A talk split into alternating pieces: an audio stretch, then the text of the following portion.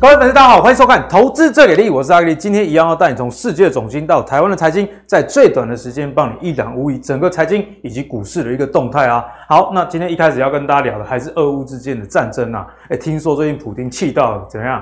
要把开模总长、参谋总长给他开除哦，打那么久，居然这个乌克兰打不下来。哎，其实这也有一点超乎阿格力的想象。本来想说一个这么大的国家哈，共产国家，哎，军事不是很强吗？哎，看来这个西方提供了武器。还是真的很够力，你看乌克兰也是搞坏了这个俄罗斯好几架飞机啊！哦，那现在最新的消息指出了，这个普丁啊，是不是会发动核子核战？哦，他现在市场上大家如果看新闻，有个这个传闻，那这个传闻怎么来的？就是这个俄罗斯的政治学家哦，叫索洛维哦，他讲什么呢？他说我在这个呃，例如例如说这个叫做这个俄罗斯白宫好了啦，哈、不然这个名字热热的，大家应该不知道。他说我有人脉了，好啊。最新的影片指出，哎，普丁哦已经跑到地下城市去躲起来了。那这个地下城市的意义是什么？就是在于说，哦，你们应该能领略到这是什么意思吧？就是哎，这个核子弹如果炸了，马上有待机，哎，所以大家就开始揣测，是不是要发动核战？哦，那相信我觉得应该是不要了哈，不要比较好，对对，地球都有这个深刻的影响。不过呢。这个俄乌之间的战争其实也影响到全球的一个股市，例如说，俄罗斯它其实就是大家知道很大的石油跟天然气的出口国了。就算我不发动这个核子弹，我手上有这些天然能源，尤其欧洲靠这个俄罗斯支持天然气的一个供应，这个数量是非常庞大哦。你总不能不不煮饭不洗澡啊，都不要打仗，光不让你煮饭洗澡。哦，你生活就受不了了。所以呢，其实为什么俄罗斯敢这么唱切，就是它是第四届第三大的石油出口国，而且在天然气的部分，大家应该有印象哦。去年天然气欧洲那是几倍在涨，在台湾没有感觉，是因为我们政府其实就是很严格的控制这个物价哦。那它也是第二大天然气的一个出口国。那你说如果是石油的话，可能比较还好，像美国也有页岩油啊，那也有其他中东国家啊。哦，那你俄罗斯虽然战争可能会影响油价飙到一百五十美元这样的一个数字，但是至少说其他国家可以通过减税啦，或者是增产啊来应应。但是在天然气的这个部分就比较难了，因为你如果要改用液化的这个天然气，诶，这个跟中国的出口就有关哦。所以如果有兴趣的话，大家可以查一下，其实中国也是站在俄罗斯那边嘛。所以呢，天然气其实是。它比较话语权的一块。你看这个国家靠这两个东西哦，这个外汇储底啊，六千三百亿美元，真的是非常非常的一个彪悍呐。好，那也因为这个油价的上涨，让这个这几天美国股市比较震荡。昨天美股大涨，哦，费半也有不错的表现，可是前天费半又大跌，所以你先大跌再大涨，其实。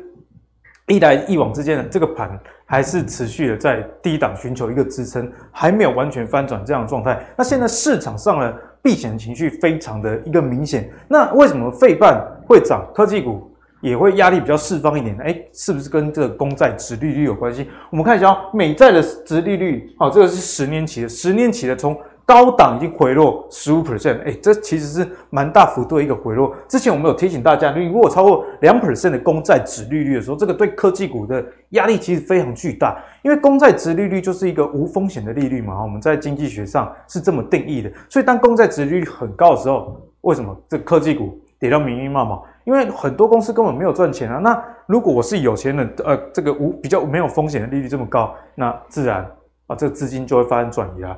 但是我们看到，哎，近期市场上似乎资金啊都转入债市去避险，让这个公债殖利率只剩下一点七四八。好，那综合以上这么多资讯呢，其实我觉得有点复杂了。然后战争也影响，那让这个公债殖利率下滑的因素，其实也会造成通膨。因为你看油价这么强嘛，所以三月接下来我们要观察就是，哎，三月十六号鲍尔的这个升息到底会升多少？那三月十六，因为大家知道我们制作人。呃，是算是玄学专家了，不止找了这个财经圈唯一会算命的这个谢承彦哦，跟我们说，呃，今年第一季属金哦，所以金融股、钢铁股会涨。呃，好死不死就让他讲到，制作人也提到了这个印度神童啊，三月十六，这个是他说大凶之日哦哦，所以在这样的情况下，玄学上以及在这个升息的节奏上，双双的夹击，加上这么强的通膨，这个盘是接下来该和解，就是今天讨论的重点。好，首先欢迎今天的两位来宾，第一位是本来是反转王子，今天可以叫回他技术王子的阿信。好，那第二位是教我们画图画得很厉害的刘炯德分析师炯大叔，今天一样要带来教学。上一集的内容让大家收获满满，这一集你也不要错过。好，那一开始呢，我们来请教一下阿信。啊，阿信，这个鲍尔啊，昨天出席这个听证会咯。哦，那大家原本就在想说，这个俄乌之间的战争会不会改变这个货币的政策？因为我自己看到，例如说像欧洲的捷克，他就有说，哎，我们是不是货币不要那么快紧缩？哦，因为毕竟整个。局势并不是非常的稳嘛，好，那我们看一下鲍尔说什么。他说不会改变，联准会本月启动升息的时刻，正将临到来起，我要把这边升息啊。哦，因为他说啊，鉴于通膨超出两 percent 的目标啦，所以要靠升息来打压通膨。那大家知道吗？我们之前有跟大家分享到，拜登政府的这个支持率是这样，那通膨是这样，看起来是不太妙，不太妙。所以为什么他一定要打通膨？好像。我跟你私底下聊，你觉得他好像不太管股市。那如果从升息这一块，观众朋友该怎么样去应对？OK，好，我们先来看一下昨天鲍尔他到底讲了什么话好了。就我们这样讲不准嘛，看他讲什么话比较准。好，内容。好，第一个，他说啊，美美联储它利率显示，二零二二年将会有五次的加息。哎、欸，其实这个是不是减少？之前好像有六甚至到七都有人讲。哎、欸，对，那我们想一件事哦，今年包含三月份这一次，联准会要开几次会？七次，七次，对，哎、欸，所以不是每一次都会升息。哎、欸，对，找到重点，看到、嗯、他昨天讲为什么昨天美国股市会喷成这样，第一个原因就是因为他讲了，他说可能会有五次的加息，但是今年他们还有七次的开会，只有五次的加息，代表说什么样？代表大家会想说，哎、欸，那你三月份可能就升一码，那接下来也不会每一次都升，嗯、所以这个东西对于市场来说，当然就是一个比较有振奋，哎、欸，对，想想要听到的话。好，那在第二个乌克兰危机之前呢、啊，我们本来预计要在三月份加息，现在推动加息还言之过早。他在写的公上，到底是对他在讲什么东西？他在写的公上，反正他的意思就是说啊，就是乌克兰的这一件事情，对，让联准会他们的想法跟态度是有一点动摇的。他们会觉得说，哎、欸，那个乌克兰如果这样持续僵持不下 啊，当然对于就是国际上国际的金融市场可能就会有比较动荡的情况。所以说，他说加息还言之过早。OK，不管。这个，我们把这两个看在一起。好，他说三月加息二十五个基点，未来一次加五十个基点，保持开放的态度。这个有什么意思？这个就是说啊，如果说乌克兰的这一件事情顺利解决，对，比如说换总统了，比如说对，就是没已经没事或和谈之类的，就不打了啦，不打了，没事了。那说他这时候可能就怎样？可能就会变升两码，升两码，对，就是这样去看，所以它这两个东西是合在一起看的。那反正它就是留了很多个伏笔，就说，诶，如果乌克兰很严重，那我们可能就升一码。啊；如果乌克兰没事了，那我们就可能升两码，是这样来看。那再来，他说啊，本次会议他不会提到缩表啊，这个就非常重要。哎，缩表大家很害怕，对，大家很怕说，诶，联准会万一缩减资产负债表，那对于说整个全球股市当然都是一个。不好的情况，嗯、所以昨天联准会这样子把这个话丢出来，诶，大家好像觉得没这么严重，好像没这么严重。相信我只觉得这个市场好烦哦，一一个礼拜讲一件事情，然后这个礼拜讲不好的大跌，然后瞬间又讲，诶，好像还好，诶，又大涨。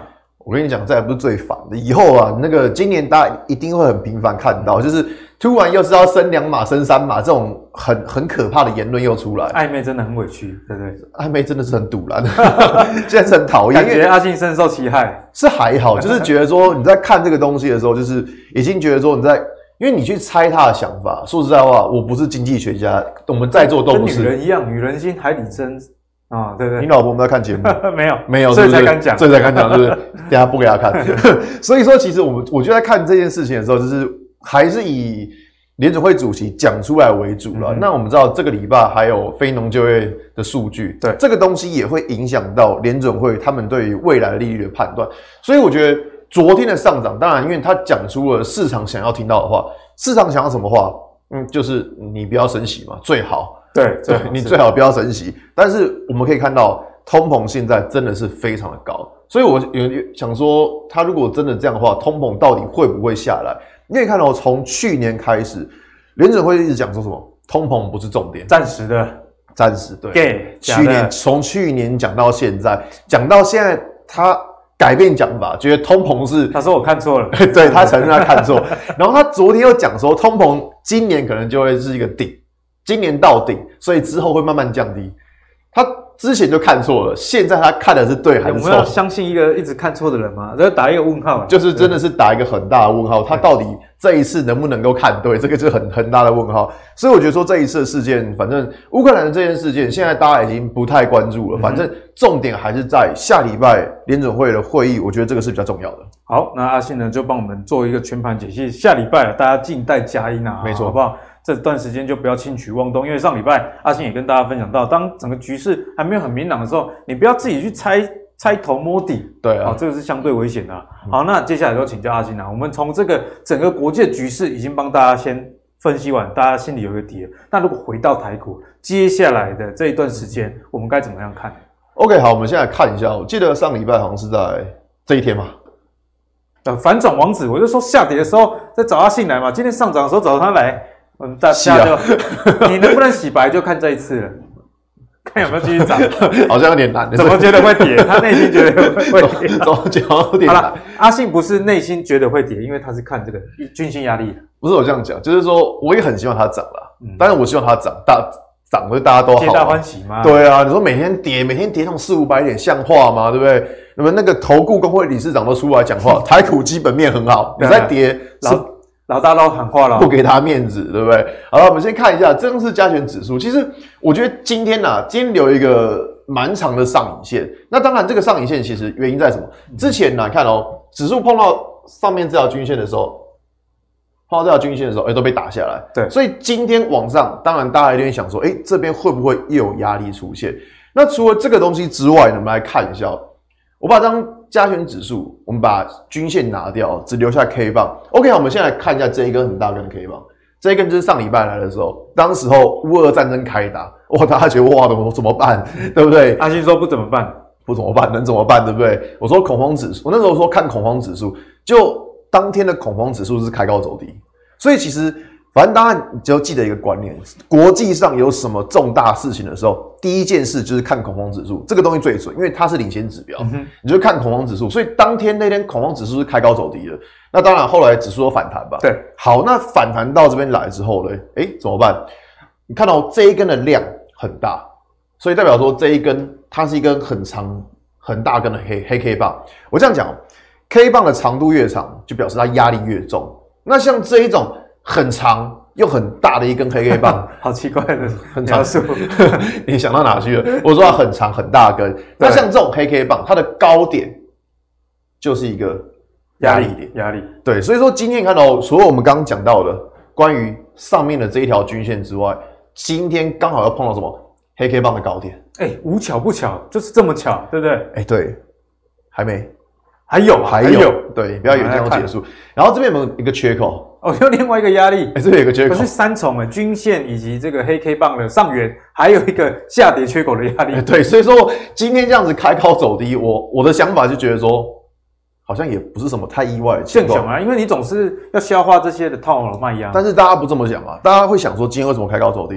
嗯，台电断电啊，啊，对不对？对不对？大家一定想说，好烦了，我早上赖都打不通。今天早上就是台台电断电，大家想说为什么开高走低？都是台电害的，都是你害的，害我们没有下单。没错，国赔，那不是啊。所以今天我觉得说，大家把那个问题归咎在台电，这个字不太对了。就是还是要看一下技术线型这边，就是技术线型告诉我们说，哎、欸，这个地方它就会是一个压力位置。对，还没完，还没完，还没完，有还没完，还没完，压力还不够。之前说过，这个地方它是一个麦当劳颈线，对，所以你看到。把颈线这样画过来，啊所以这是四重的压力，所以今天这样会开高走低，我觉得是蛮正常。而且我以收盘的位置，感觉还算不错了啦。四个压力的话，呃，有有不错吗？还不错，有不错吗？再往下就好了。但是你知道，因为我们来看一下，就是像这一种第一次去碰到均线的时候，很容易就遇到压力，因为第一次会比较痛啊。如果你多弄几次。其他就比较有机会。是阿信跟女友交往的一个心得，什么东西啊？我说碰到均线，好不好？想到哪去？没有打疫苗，第一次比较痛，第二次免疫一点。是吗？第二次不是更严重吗？我这样讲就是说，在我们碰第一次碰到均线的时候，很容易会遇到压力。所以接下来，我记得在之前有跟大家教过，说要怎么去看有没有办法站上这条均线。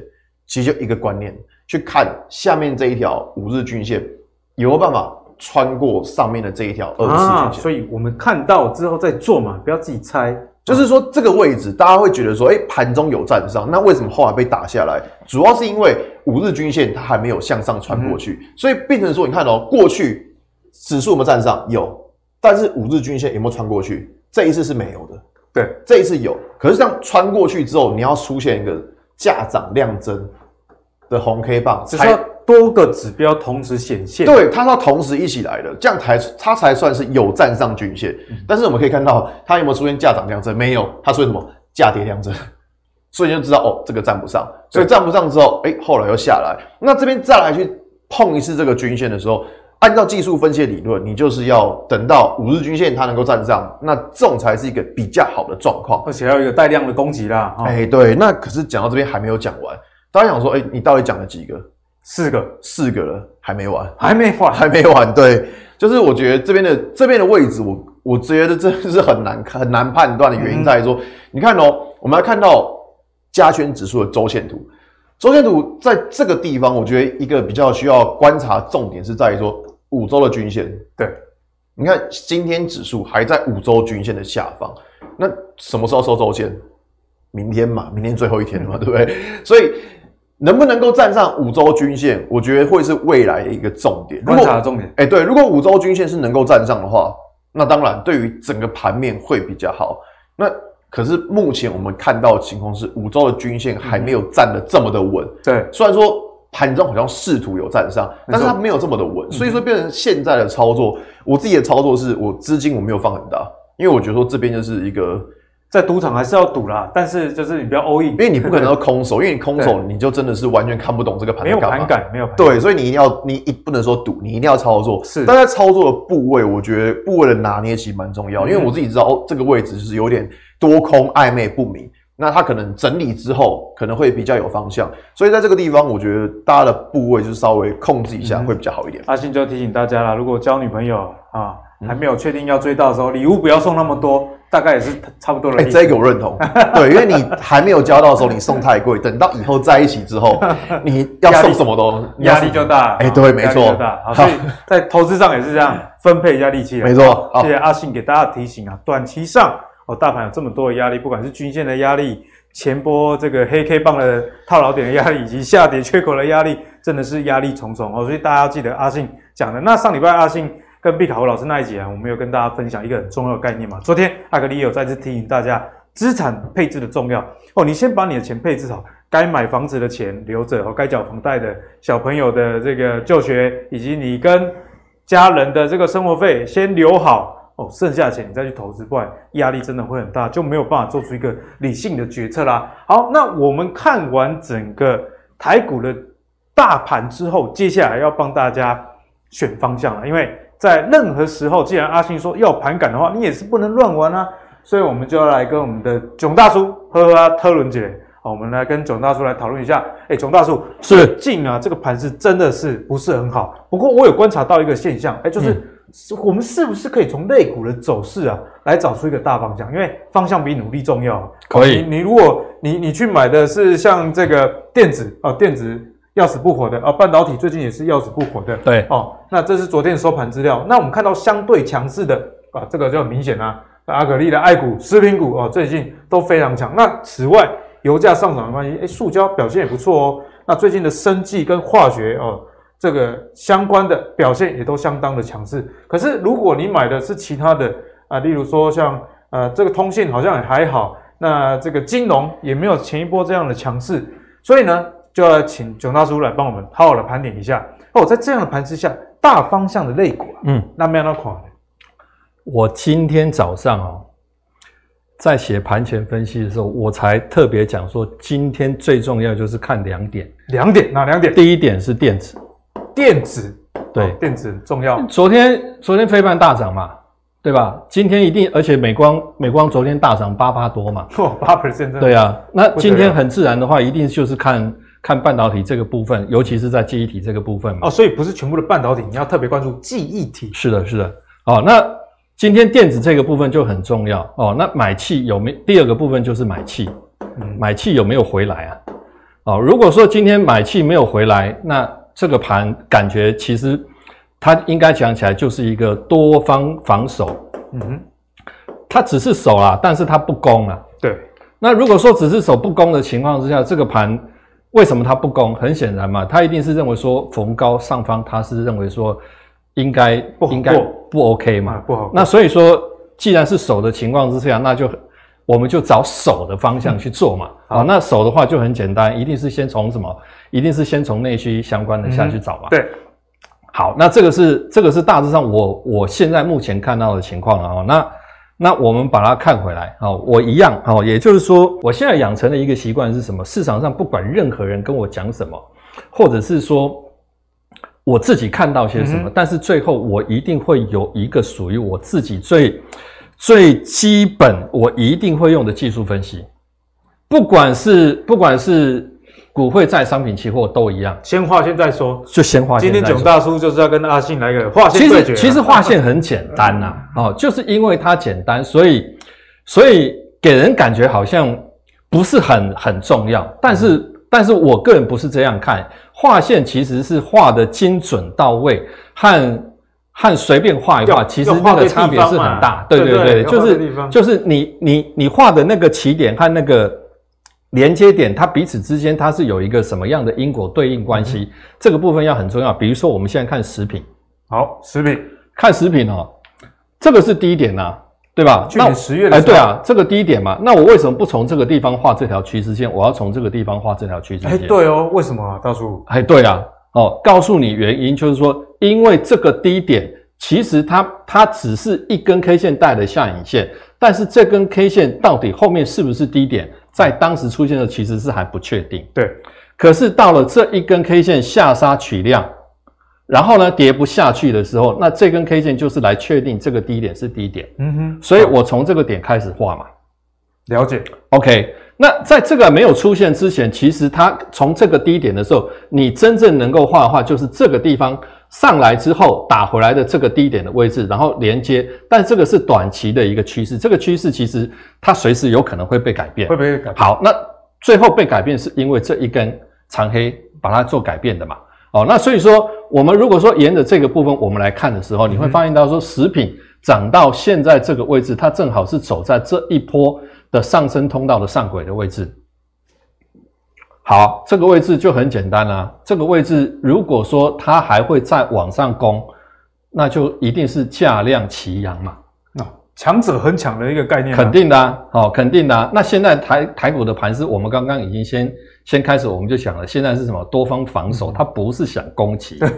对吧？那所以很简单嘛，像像这些相关内需的，哦，我们就可以去注意看它后市在这个已经来到上方这个上升通道上轨的位置，嗯、它是不是能够带量上攻？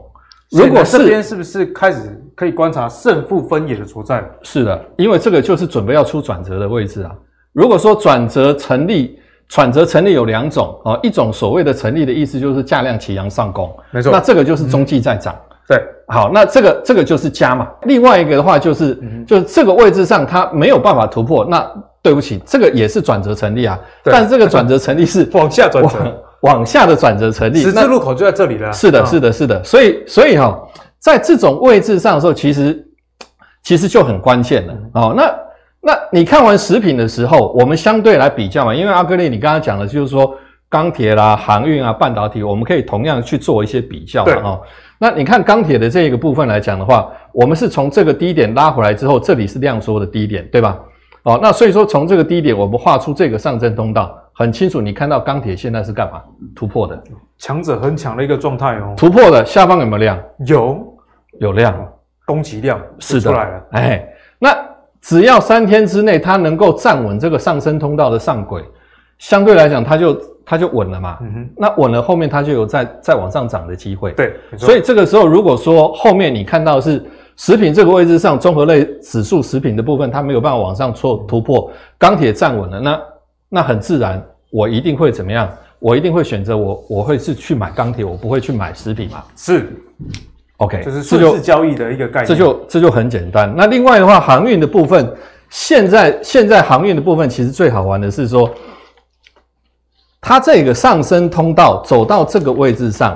今天应该是它已经突破了啦，对，哦，今天应该突破。其实航运综合指数，如果说看长荣航，其实反而会比会比看航运综合指数更能够领先哦。长荣航其实早就已经突破，而且今天大涨，已经准备长荣航运了啊，已经准备要来到这个上升通道的上。其实大叔刚刚讲到一个重点，就是我们看类股指数以外，记得看里面抓头哎，哦，如果撮头哎先反应，那我们大概就对它后市比较能有一点预期。是的，是的，好，那。这个看完之后，就现在目前来讲，航运股它都还有空间可以往上走嘛？对，好，所以说这个都没有什么问题。好，现在最重要就是在半导体。哦，半导体这个是大家心中的痛啊。台股其实啊，投资人其实你看哈，因为我们在画这个通道的时候，我们还必须要强调一点是说，这个通道形成的时间哦，这个周期有多长？嗯，哦，那我们可以看到半导体这个形成的时间，这个周期其实相对非常长。对，哦，那这么长的一个上升通道。走到后期这个阶段的时候，在当时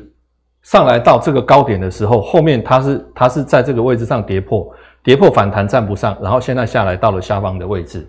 其实哦，阿格力，你去注意看哦，嗯、这个位置上，如果说它跌破一倍的空间，你把它拉出来，刚好也是这个位置啊。哎，对，无巧不巧。对，对啊，哦，那这个位置刚好又是上升通道的这个关键转折的位置嘛，所以同样的情况啊，这个位置上。如果后面往下跌破，那我想大概多方应该要守也不容易守了，应该就放弃了。哎，对啊，因为因为这个因为这个半导体基本上，如果说我们要讲话，一定主要就是讲台积电嘛。嗯、台积电在台股的这个权值太重了，太夸张了啊！如果这个部分真的是往下往下去的话，我看这个大盘应该就是守不住。嗯、那短线上现在只能寄望，就是说台积电短线上就算是不涨。但是它也不扯后腿，不要跌啦，哈，就是不扯后腿，就像就像最近这两三天的情况，我就在六百的位置上，尊接的尊接的尊接的 尊接的安内的货啊，哦，那大盘只要只要台积电守稳了不跌，那就没有什么大问题嘛。不过最近外资确实是一直在在在台积电的部分是做卖方嘛，那但是我们的内资法人的部分相关的部分是在这个部分是一直持续的怎么样跟他对决。啊，对啊，哦，所以说现在这个盘，我们其实把它看得很清楚。嗯哼，台股现在很强，哦，多方防守，但是呢，它又不攻击，哦，所以说现在就是现在这样的一个状况。那如果说四个类股来看的话，对，现阶段比较弱，可以留意半导体，哦，因为它毕竟是转折位置啊，懂懂，对，而且可是相对低档嘛。可是我们讲一个很重要的嘛，叫做表态嘛，嗯，表态。对吧？你到底要不要交往？哦、对不对？哎，对嘛，你你你你就不要美国跟他，嗯，现在台积电就是这样。对，哦，那那他在不表态之前，我们应该怎么办？我们就就观望就好了。哦，就观望就好，不要压太多心力在。对对对，不要不要不要花太多钱。好，不要花太多钱。那那我们观望的同时，我们在内内需相关的这些这些族群当中。嗯航运现阶段它往上其实它是有空间的嘛，空间的。那钢铁它是已经在三个三个类股当中，它是已经是强势，已经是出头的嘛。对。那所以说从这个部分，我们就很很清楚，我们知道说哦，在选股的方向可以怎么选。嗯、好，那囧大叔呢已经用很简单的技术分析来跟大家讲整个大方向，接下来就要继续请教大叔了。嗯啊，你跟我讲这些类股走势，啊，我也都看完了，也知道。不过，毕竟一个类股里面，像食品股好几十只啊，我怎么知道现在要关注哪一只？所以继续请教大叔。好，里面帮我们挑一下，好不好？来，我们看一下哈、哦，这只是南桥哦，我会选南桥这一只哦，是因为你喜欢用水晶肥皂，是因为说这一只股票哈、哦，它长期在这个位置上是做横向。诶，有诶，整理整理的还不错哦，整理。既然要进股市，进股市哈，就是要玩就要玩大的，要玩大的。哦，不然的话就就没有意思。对，好好？那那要玩大的，你你基本上我们来看一个形态嘛，哦、嗯，那南桥它已经是横向震荡整理非常长的一段时间，对，好，那这个我们基本上就可以把它称之为是一个箱体吧，箱型整理的，哎，对，那在这个箱体的话，基本上下方的这个上升趋势，这个上升趋势线，我们可以先画出来嘛，哦。从这个点去对应这个点，然后画出这条上升趋势线。现在它守在这个位置上，嗯、对吧？留意观察它，不用急，不要急，来、不用急。那怎么样的时候我们要急一点？很简单哈，很简单，因为这个位置上哦，如果说它打下来到到下方，基本上量缩，其实就没什么太大问题，可以做买进。可是重点是说上方的这个压力位置，它必须要突破嘛。对，如果说压力位置没有突破，没有带量突破的情况之下，嗯、那它就是还是在震荡整理。大叔已经帮大家画好了，对应的价格在五十点八左右。是的，哦，那这样一画出来之后，我们就很清楚，只要这只股票它一突破这个上方的这个五十点八这个位置的时候，嗯、它一定就会怎么样？开始变成是攻击。对，哎，那这个趋势就扭转了。哎，是的。好，所以南桥留给大家来观察，好，可以留意啊，好，可以留意。放入口袋名单，这样好吧？好，大成钢哦，我相信最近大家应该都在讲大 成钢了，太强了。那实际上大成钢确实也很强，没有错了哈。那我们可以看哈，你看这个这个上升通道，其实基本上它第一个上升通道，你把它画出来的时候，在这个位置上它是价量齐扬突破吧？哦，很清楚嘛，这根 K 棒它就是价量齐扬做突破，而且大叔你刚刚讲的我都有在记哦。你说，诶三天一二三哦，没有跌破啊，没有错啊，对不对？它就突破了之后回撤嘛，那回撤没有破就是买点嘛，所以说这个位置上买进上来来到这里，好，现在一个问题了，你看哦，我们刚刚在讲那个。在讲那个半导体有没有？对，在讲那个它跌破那个小的上升通道之后，往下跌幅一倍，这个地方突破之后往上涨幅一倍，啊，不是一样？哎，差不多的位置，哎，哦，差不多一样的位置嘛，哦，哦，那所以说短线上这个位置上变成是说打回哪个位置上，其实可以考虑接，嗯、好，很简单，我就从这边画一条趋势线画上去就好，打回如果在这边它不跌破，哎，短线上我就可以考虑进场，哦，大概是在五一五二的位置，哦、是的。哦，那那这个上升通道你，你你你就可以把它画出来了嘛？对，哦，其实这个都很简单啊，画线很简单，但是找真的很简单，对的位置画，这个就是学问，一点都不难，找我就绝对对了，好吧？大叔直接示范，好吧？那这个长荣啊，长荣长荣我已经。其实我已经讲了很多次，我记得上一期我们也在讲长荣，没错。好，那长荣在这个位置上，其实你看它已经突破了嘛，而且已经正式开始转强了哈。这个地方上方来讲，这个现在就是让它一直涨，一直涨，涨到真正来到上方一六八附近这个位置的时候，我们再来看后市的这个变化就可以了。对，哎对，那这个现在来讲的话，目前目前这个都是还在还在涨的标的。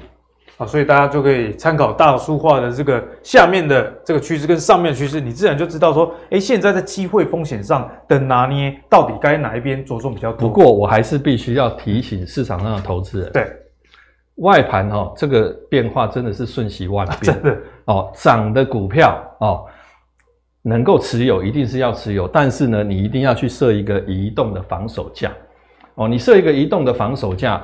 代表的意思是什么？也就是说，给自己多买一层保险，嗯、对吧？对，因为涨的股票，你就应该要放胆让它去涨，让子弹飞一回啦。那我们的做法是说，我们抓到会涨的股票，同时我们还能够先去预抓这只股票买进开始涨了之后，下方涨来到压力的位置，然后呢开始突破之后，然后它上方的空间能够来到多少？那既然它都还没有到那个涨幅满足的位置的时候，就不要自己吓自己，就不要自己吓自己。好，那我们就很简单设一个怎么样移动防守价就 OK 了。嗯、对啊，谁知道说他来到这个位置上会不会怎么样？就是再一次变成是像去年 六月那个时候再来一次，这个这个。不晓得，哎、欸，这个我但是最起码现在这样，蛮认同大叔的观点，因为像我妈最近就问我说，她的原石油因为是最近在涨嘛，嗯，她说不知道要不要卖掉，因为怕没有赚到，嗯，我就说啊，你就高档回落自己设，比方说，呃，如果高档回来五趴啊，那这在这么强的情况下，你还回档五趴，那可能就把它卖了，嗯，哦，那如果你没有设这个的话，你很容易自己在那边乱猜，对的，哦、啊，那比较简单的方式还是像大叔，所以哈，还是对嘛，像我讲的嘛，就是画线。哦，画线，不过要画对了啊！哎，对，画线，然后定价，定什么价？就是定定关键转折价。是，然后剩下的问题就是价位到了就是实战、嗯、哦，就就变成就是这样子做。好，欸、那我们看完这三个族群之后，接下来继续要请教这个大叔了，嗯、关于台积电的部分，因为这毕竟是台股投资人，尤其定期定额的人，哎、欸，蛮多的哦。对啊，所以大家都很关心台积电的后市。那关于台积电呢，你怎么看呢？台积电哈，我我个人认为了哈，现在现在它就是压在这个位置上不跌哦。那后面到底会跌不会跌？哦，这件事情其实应该还是跟整个国际情势会有一定的关系。是，对。那那我认为说，现在美国跟跟俄罗斯之间，其实归根究底讲回来，就是一个通胀的问题。那这个通胀的问题，然后它它牵涉到的一个层面，就是谁来控制这个通胀？谁来控制这个通胀？这关键哦，对，关键哦，是。是普丁控制还是拜登控制，对吧？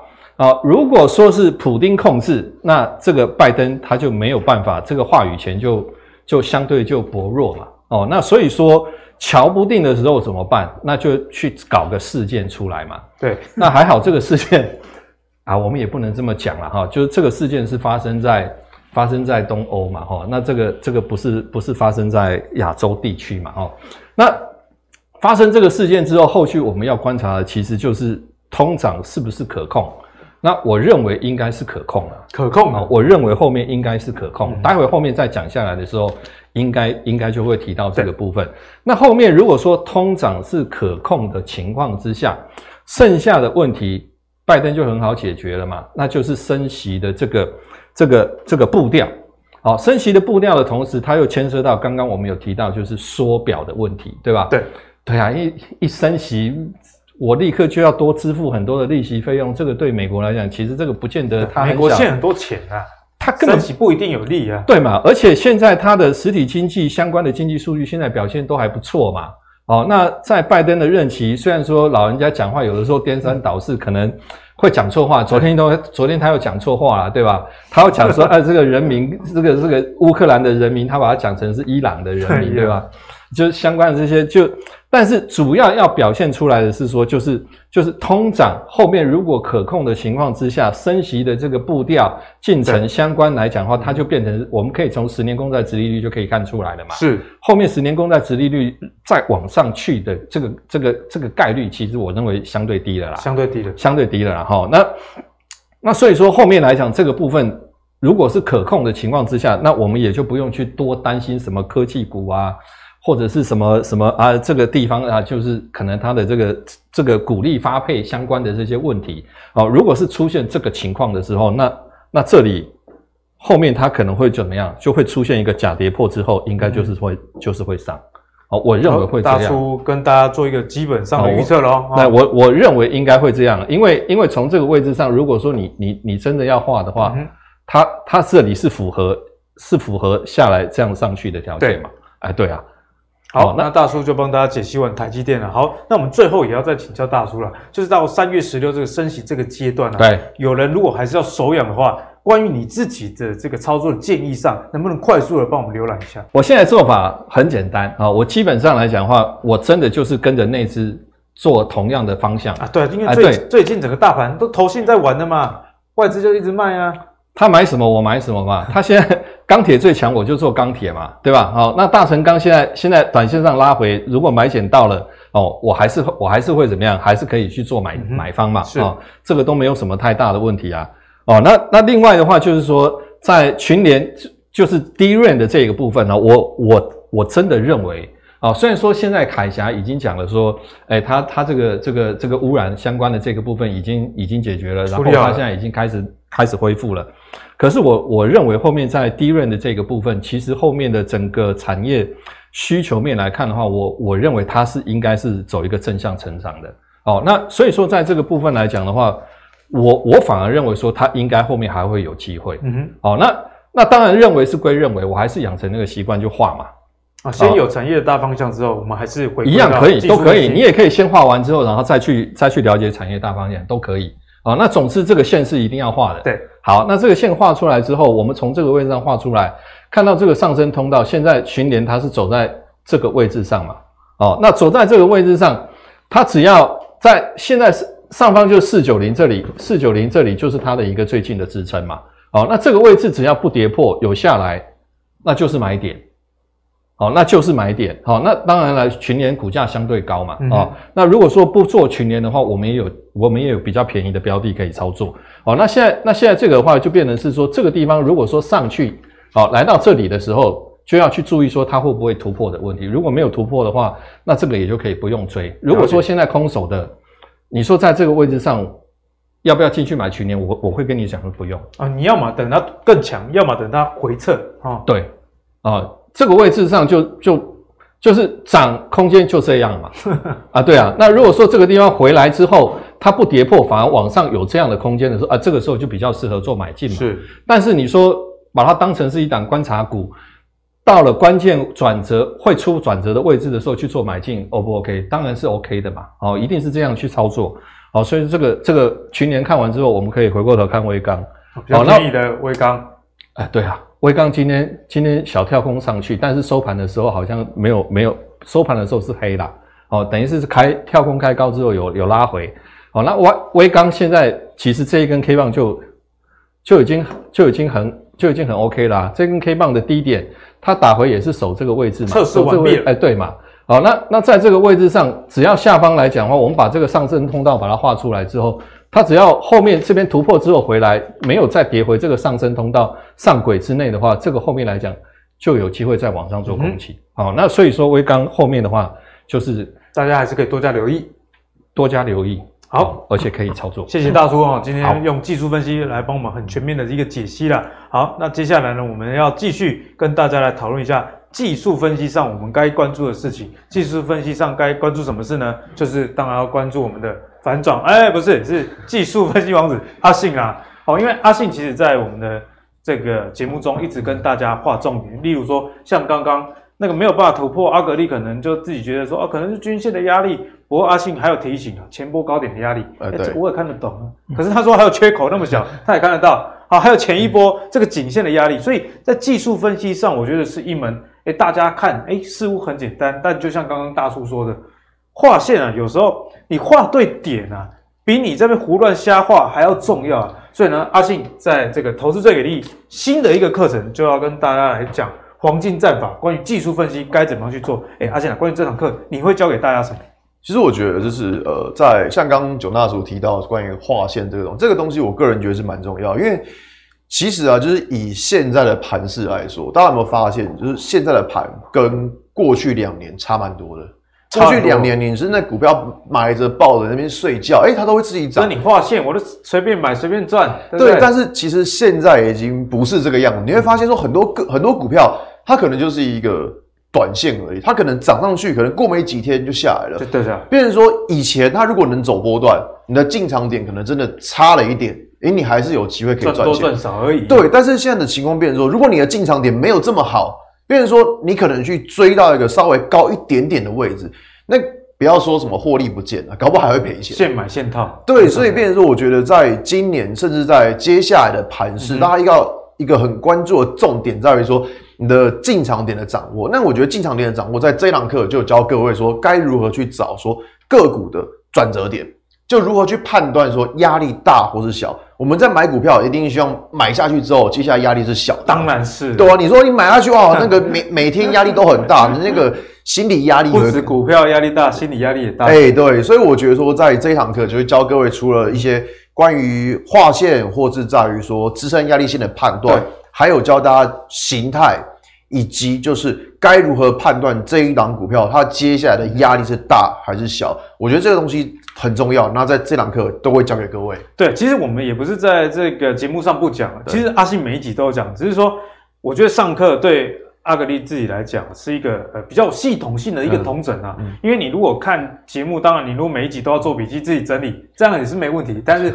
很累，很累啊，多花那个时间啊。那阿信这堂课在短短的几个小时里面，就会带大家入门。诶，技术分析该怎么画？转折点、压力点、支撑点，以及大家最关心的买点或卖点，该怎么样去判断？好，所以这个早鸟优惠、限时优惠当中，在影片说明栏下方就有报名的链接。那也欢迎大家来参加阿信这个技术分析的黄金战法。好，那跟大家。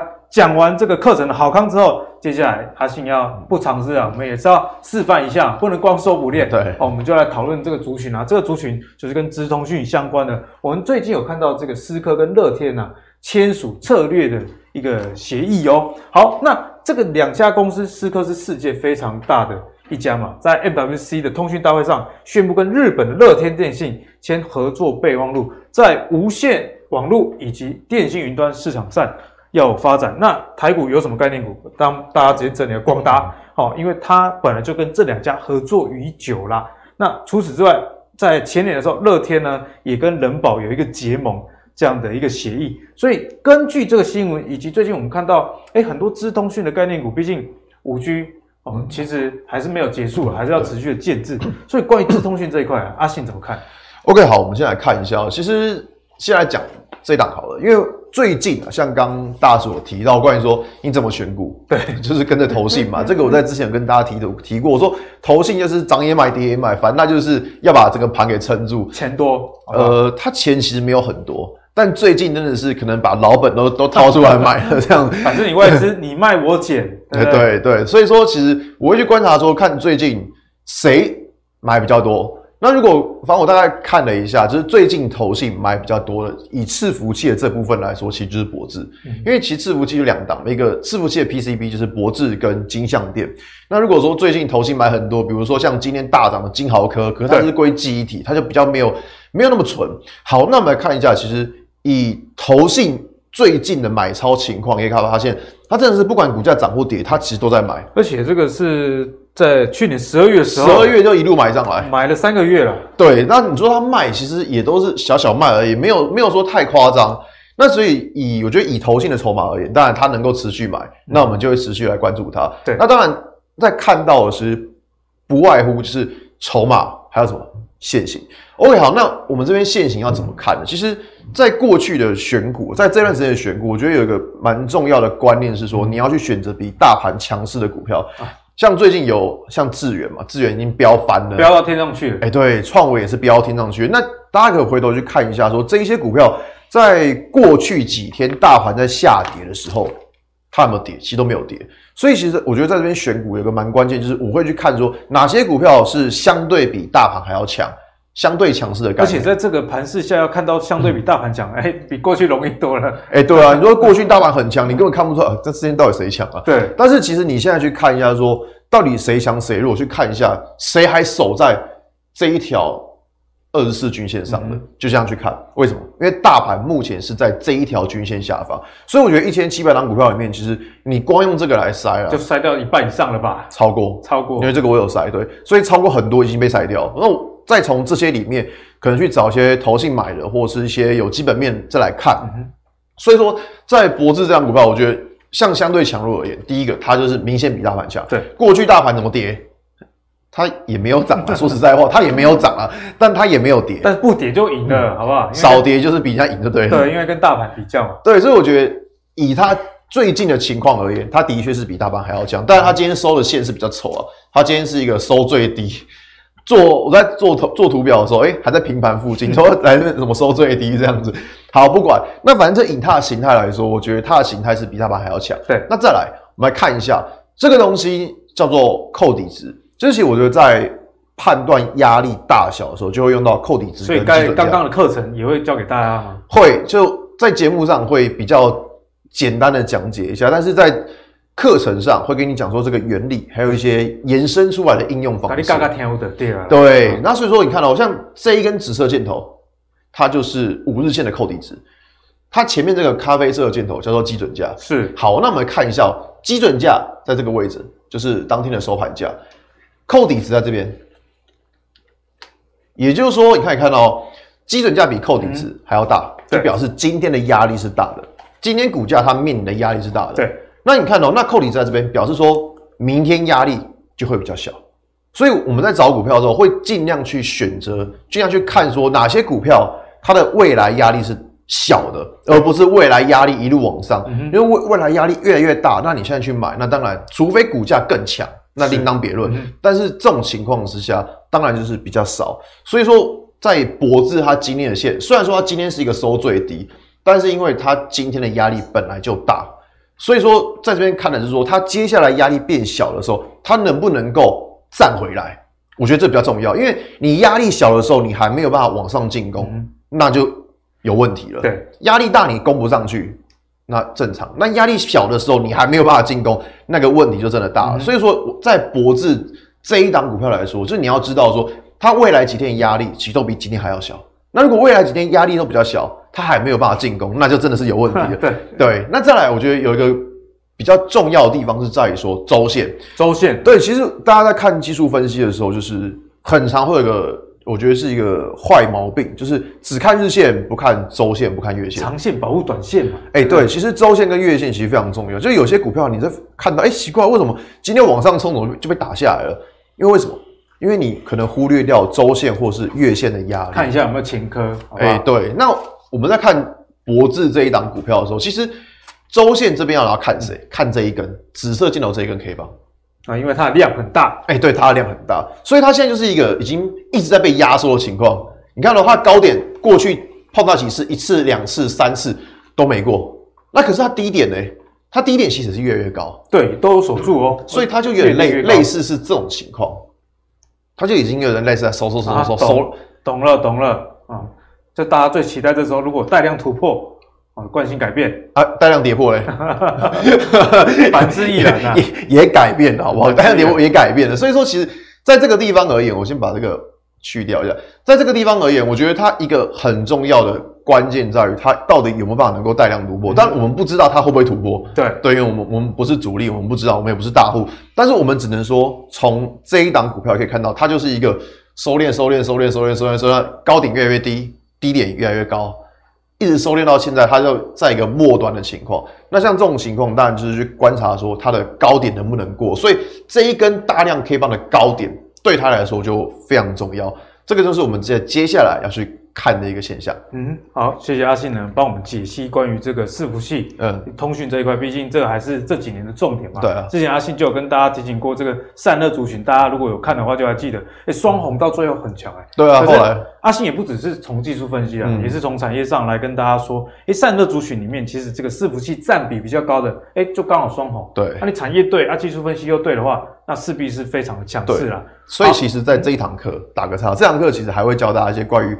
基本面判断啊，居然在技术分析的课教基本面，对，是想要吃我饭碗就对了。没有 没有，我们两个看的基本面不太一样。就是我要跟大家讲说，为那堂课叫从零到一嘛，对为什么要从零到一？因为其实不管是像是技术面之外，或是这样基本面，或像是在筹码。在这一堂课都会教给各位。对，因为我觉得现代的投资，因为资讯越来越透明，你要靠一套打天下很难呐。其实很难，好，多方参考，那都略懂，那其实对于整个投资上是好的。嗯，好，接下来阿信既然说他什么都懂，就要考考你了。然后什么都懂，你不要挖洞给我跳，我跟你说。因为像昨天收盘嘛，啊，那昨天收盘的情况下，其实记忆体相关跟高速传输都很强。呃，对，像创维，对，就涨停。那金豪科最近也是强到不得了啦。所以最近呢，关于这样的一个族群呢。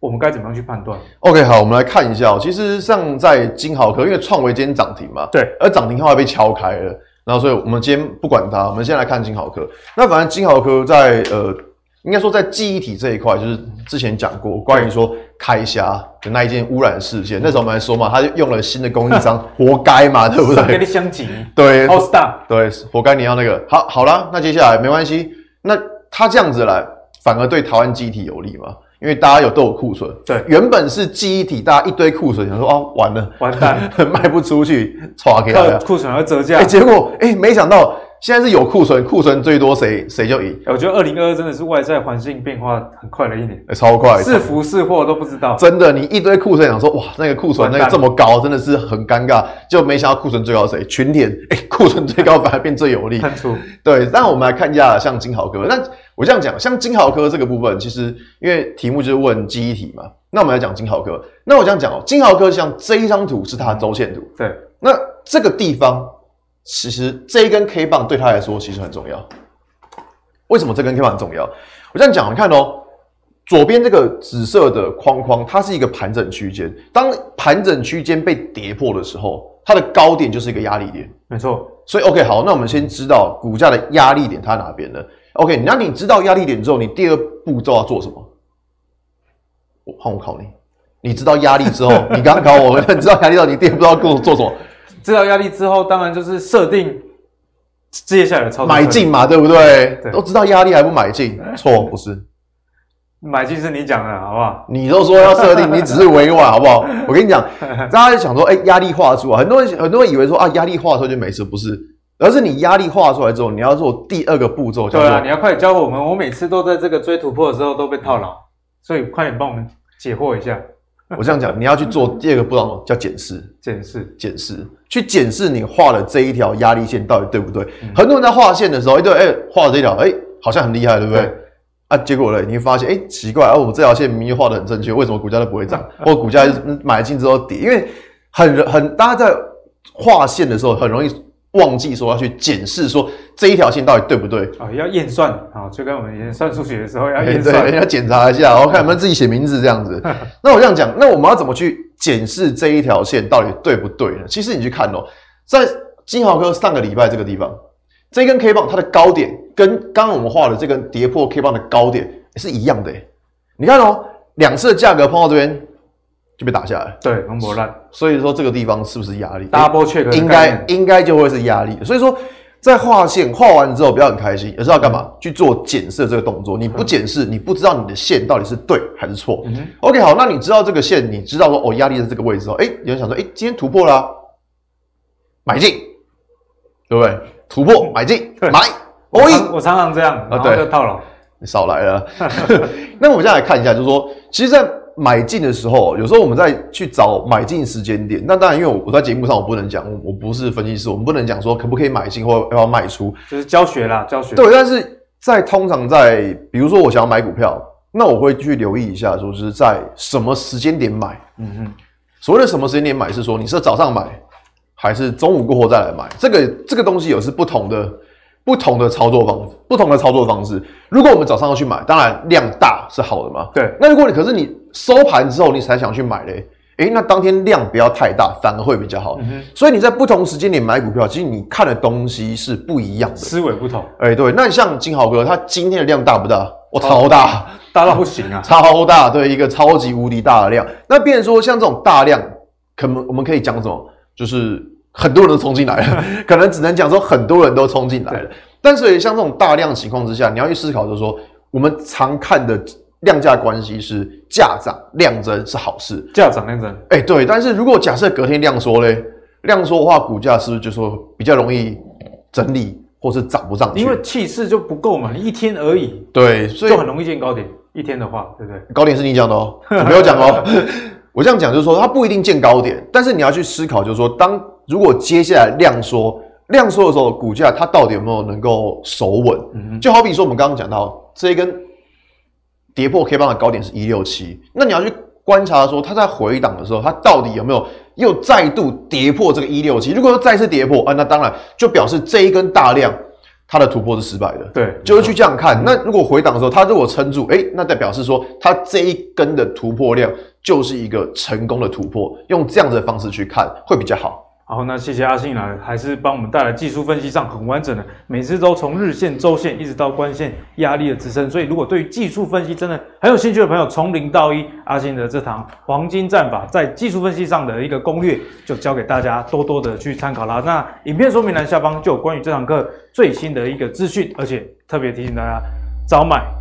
这怎样找折扣哦？因为有早鸟的优惠，不要错过哦。那接下来呢，最后还是要跟大家来讨论一下，最近呢，因为油价上涨，我们可以留意哪些族群？好，我们来看一下俄乌之间的战争啊。这个纽约轻原油已经到一一四哦，一百一十四美元。布兰特原油也一一七，真的是非常的夸张啊。所以在这样的情况之下，我们昨天的节目上也有跟大家聊到，诶，塑化类股如果有一些低价库存的话，那就是一个很好的受益者啦。所以接下来呢，我们知道这个国际局势之后，难免呢还是要划线，这局就是划线对决嘛。我们就来特别请大叔哈来帮我们解释一下。哎，大叔，我们就来看一下，在这个油价上涨的阶段呢，关于一些塑化股，例如说最近台塑也很强、嗯、哦，包含一些比较二线，联成也不错。对哦，那这些族群现在如果从技术分析的角度切入，是处于怎么样的一个位阶？好，油价很强哈，我们来看一下了哈，这个是。这个是在二零一零年到二零一一五年之间上一次原油的价格高点的位置了哦。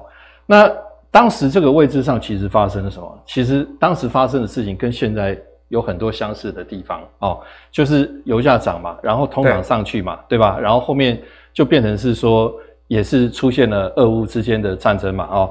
那唯一不同的一点是说，这次上一次的油价崩是因为什么？上次的油价崩是因为说。不管是 OPEC，不管是俄罗斯，不管是美国页岩油，在当时通通都是怎么样增产，供过于求，供过于求嘛，哦，然后后面就下来了，哦，那这一次走到这个位置上说不一样哦，哦，走到这个位置上不一样，OPEC 加现在讲什么？哎，我我就是固定这样，因为他们也不想让 前车之鉴，对嘛，前车之鉴嘛，对吧？但是，但是我们必须要讲哦，当时这个上方其实它是有一个三角形态，嗯，哦，那这个三角形态，我我特别记得非常清楚。那个时候哈，就是在这个位置上，原来是看这里，原原来如果真的要画，应该是这样的一个三角形带。它原来是先突破，突破之后跌下来。哦，那我记得当时这个位置上突破的时候，我有下去买，我有下去做多啦，我有下去做多，我真的是有下去做多。嗯、但是后来这个位置上跌破的时候。我就很简单，快点直接绕跑，然后反手做空，因为这个位置上，你你已经画出来了嘛，它最起码它第一阶段它有这么大的一个下跌空间嘛，嗯、所以所以这个位置上其实这就是做在转折的好处，哦，做在转折最大的好处就是说不成功，我了不起是小亏损，但是如果转折成立了。哎，大赚、哦、我就是赚一个波段，大赚小赔。哎，对哦，大家大家其实最想要的就是这个啊。嗯、哦，那我为什么会去会去研发这一套技术分析？其实主要目的就是为了自己做实战。哦，那那现在就是跟大家做分享。好，那我们我们现在讲回来，当时这个位置上跌破的点是什么点？嗯、就是现在的这个高点啊。嘟嘟啊呵，哎，对，嘟嘟啊就来到这个位置上。哦，那那现在这个位置上，因为我们刚刚前面已经有讲了嘛，哦。我们从我们从呃从这个原油价格走势，然后下方的话是台塑，我们会发现到一个很很吊诡的地方，原油价格的高或低，台塑当时的价格基本上也都是出在高或低，只不过是说涨跌的那个幅度上面的差异性，但是它都是那个尖的位置，基本上都是尖的位置，但是这次现在来到这个位置上。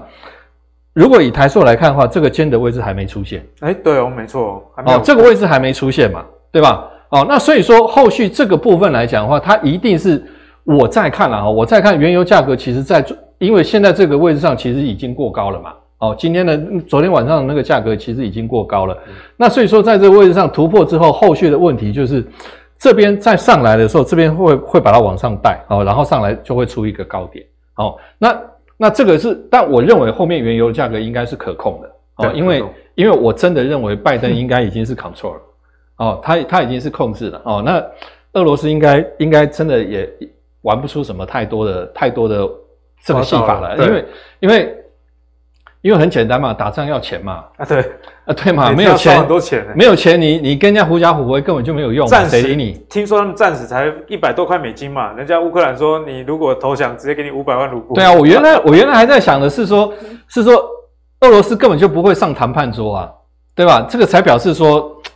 哦，我就是决心，我一定要把你打打挂嘛。但是我很快我就跟你哎上谈判桌，这个这个一定就是感觉后面应该不太对。但是随着后面的这个发展，我我认为这个哈真的就歹戏拖棚了。那应该也不会让俄罗斯真的就是好像挂掉或者是怎么样。总之这个事情会一直一直在在在在这个我们的市场上就变成是说它会一直是出现变成是一个反反复复反反复复度，然后这个原油的价格就是在高档的位置开始进入震荡。没错。就是跟这边的情况是一样，哦，就跟这边的情况是一样。然后这边后面拉上来之后，后面那个才才真的是最后出来才是最重要的环环节。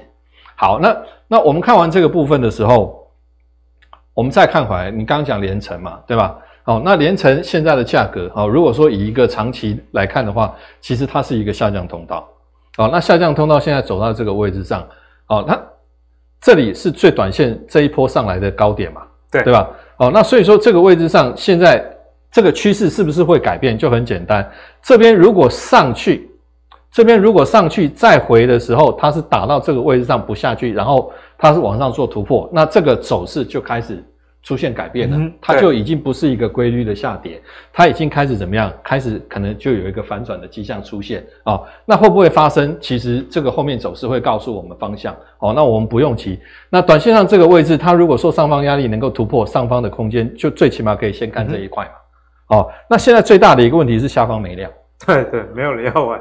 现在最大的问题就是下方没量。其实现在最大很多很多标的现在最大的问题是下方没量，然后有量的标的就很怕很快就是就是见到高点。谢谢大叔今天的解析啦，大叔也画出了很多很关键的点位，例如说，哎，箱型啊，还是说它是不是还在一个上升或下跌的趋势？那大家根据这样子的一个技术分析，就可以知道说，哎，此时此刻在这个点位，我到底要不要顺势交易？呃，通常。它好像是往上走的，可是今天节目上有提醒大家，关键的点会突破。那如果它回撤再次确立的这个点啊，真的是。已经从压力变成支撑之后，你在做顺势交易都还来得及。好，所以今天的技术分析，相信大家收获都满满。划线对决，不管是大叔还是阿信，都教给大家满满的一个内容。那当然，如果你想要从头有一个系统性的学习，从零到一的话，那阿信的技术分析黄金战法课程就在影片的说明栏下方。好，那大家点击就可以拿到早鸟的优惠价哦。好，那在这个时机非常动荡的这个局势呢，我相信啊，这个技术分析绝对能帮助大家。趋吉避凶，那持盈保泰。如果是喜欢阿格力的这个投资最给力，别忘了上 Facebook 跟 YouTube 订阅。投资最给力，我们下一集再见喽，拜拜。